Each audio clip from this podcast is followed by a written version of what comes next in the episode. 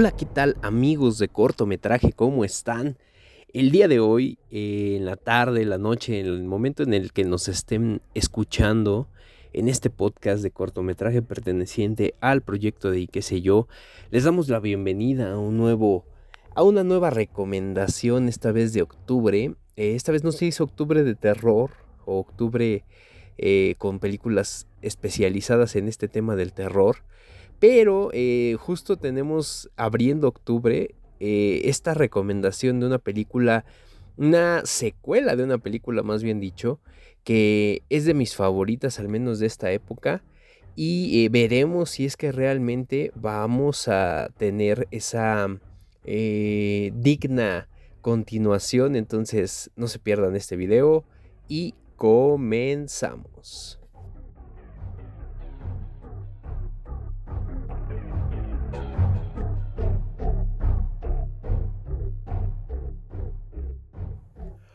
Hoy hablaremos de Ocus Pocus 2 o Abracadabra 2 para algunos eh, países de, Hispanoamérica, perdón, o en el, fíjate, en, España se le llama El Retorno de las Brujas.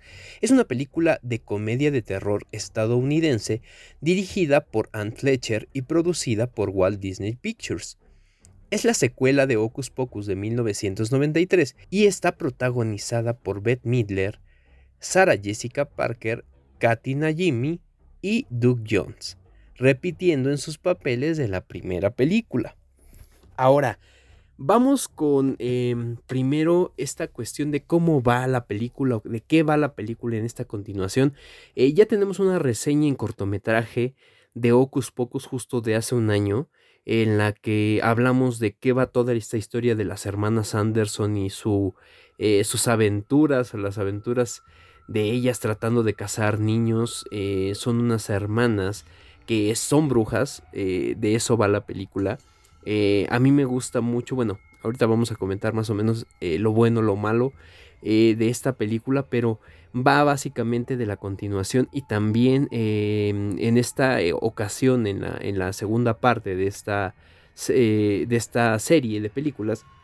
Lo que podemos decir es que empieza con eh, este, esta retrospectiva a la, a la, historia de las Anderson, por qué es que se vuelven brujas, cómo es que se ven de niñas, eh, cómo se desata todo esto en la brujería de ellas y quién fue en parte su mentora dentro de esto o quién es la que empieza a inducirlas a esta parte. Entonces, eh, podemos decirles de esta cuestión que empieza en ese punto, eh, va desarrollándose la historia en el regreso de las hermanas Anderson. Digo, no es un spoiler para quien no haya visto la película 1, eh, pues se supone que entre comillas mueren y em, hay una especie de maldición en donde vuelven a prender la, luz de vela, de vela negra, algo así se le llama, y em, de llama negra, algo así. Eh, y es cuando regresan las Anderson, esta vez por un grupo de dos chicas, eh, donde ellas, pues al parecer tienen esta cuestión de atracción hacia la brujería, les gusta hacer hechizos, les gusta eh, andar en bosques oscuros en determinada fecha del año. Y es cuando ellas las llaman de nuevo por influencia de una persona. Pero bueno, eso ya es adentrarme un poco más a la historia y no quiero spoilar.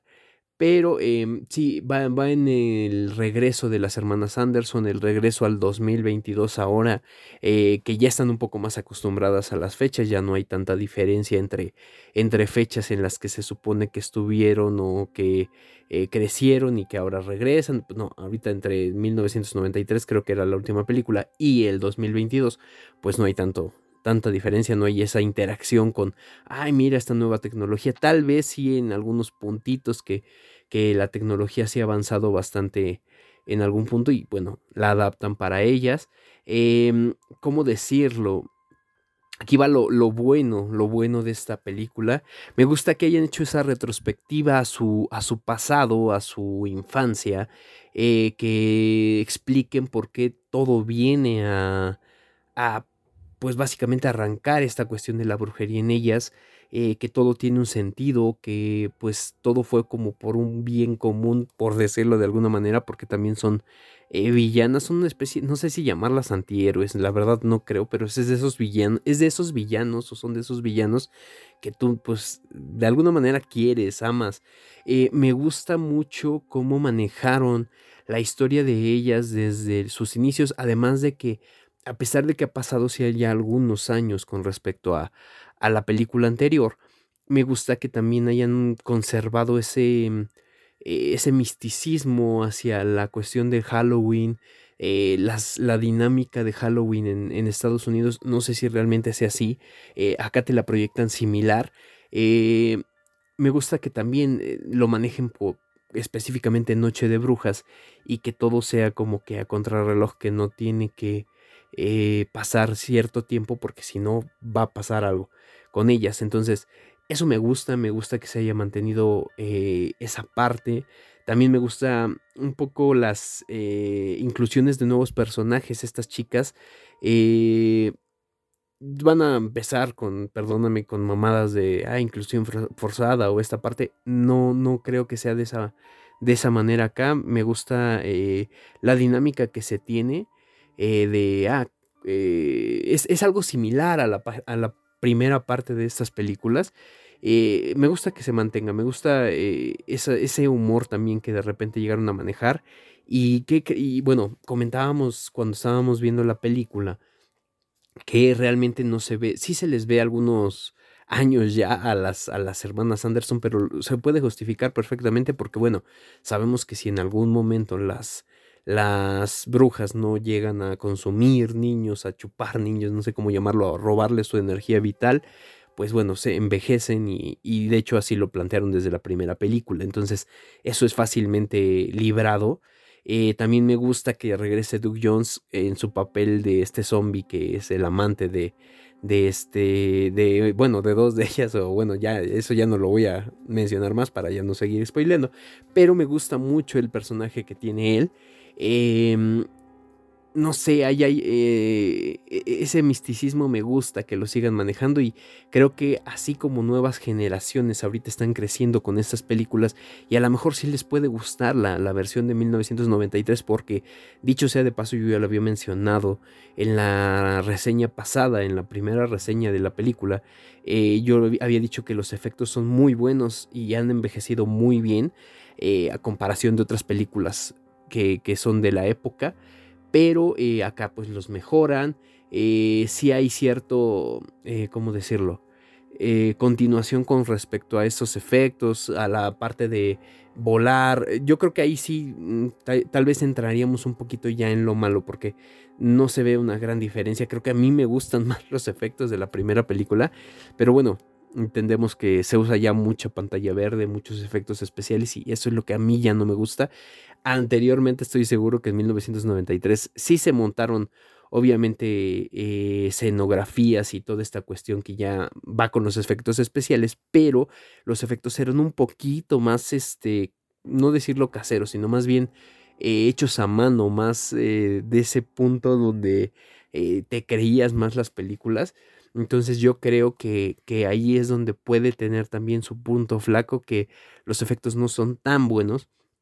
Ojo, eh, una de las cosas que me gustó, más bien me gustó el cierre, pero eh, siento que dan pie, o bueno, quédense, hay una escena post créditos, dan a poder este, tener esta, esta continuación, a lo mejor con una parte 3, no sé si con las nuevas chicas, no sé si con las hermanas Anderson originales, no sé, pero este, mm, a lo mejor ya spoileé un poquito, perdónenme.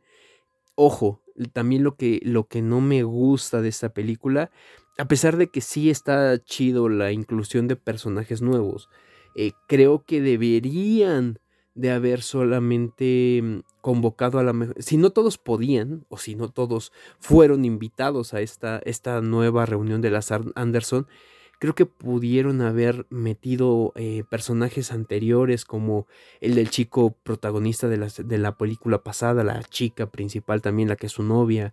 Eh, eh, Dani, que es la, es la niña tan simpática de la película pasada.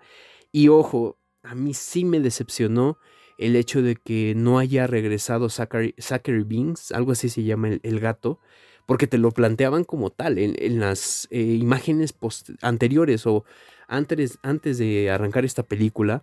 Eh, te, mostraban al gato negro, obviamente pues es un significado de brujería según esto en, en, la cultura estadounidense, pero no te lo plantean como el regreso de Zachary Beans, sino más bien como, ah, es un gato negro que está ahí y pues está chido plantean algo mm, raro, eh, como que te dan ese guiño en, la escena post créditos, pero creo que, uy, eso me faltó.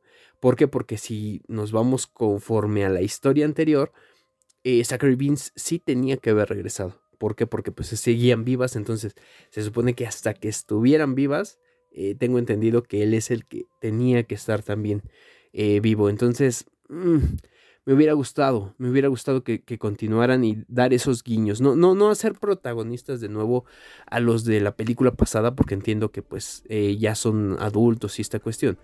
Pero sí hubiera estado chido un guiño de, ah, pues mira, este, ellos dos, mira, sí se casaron y, ah, pues mira, los reciben en una em, casa que ya está adornada como de Halloween y pues a las chicas y, sí me explico, o sea, es como ese, ese guiño a la nostalgia que bueno, sí, bueno, hicieron Ocus Pocus 2 es porque obviamente gustó en su momento y también el público que quieren volver a captar es el público que creció con esa película. Entonces hubiera estado padre, hubiera estado chido y creo que es lo que no me gustó de la película, que no me acabó de convencer. Ojo también el, personaje que eh, libera o trata de liberar o de influenciar a las, a las chicas para que liberen a las brujas tampoco me gustó, se me, se me hizo muy forzado.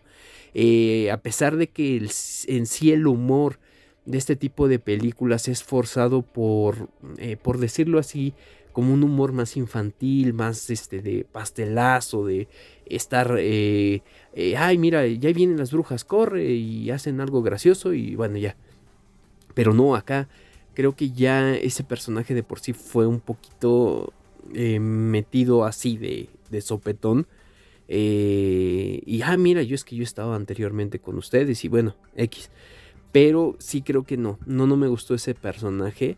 Eh, creo que a pesar de que es una buena película y que a lo mejor eh, tiene sus detalles, va a ser una, no un parteaguas, pero sí más, va a ser una película que crezca bien para, para las nuevas generaciones y esperemos que a lo mejor podamos ver nuevas nuevas películas de estas. No sé si realmente todavía eh, se dé una tercera y sobre todo con las hermanas Anderson que son pues básicamente los iconos de, de Ocus Pocus.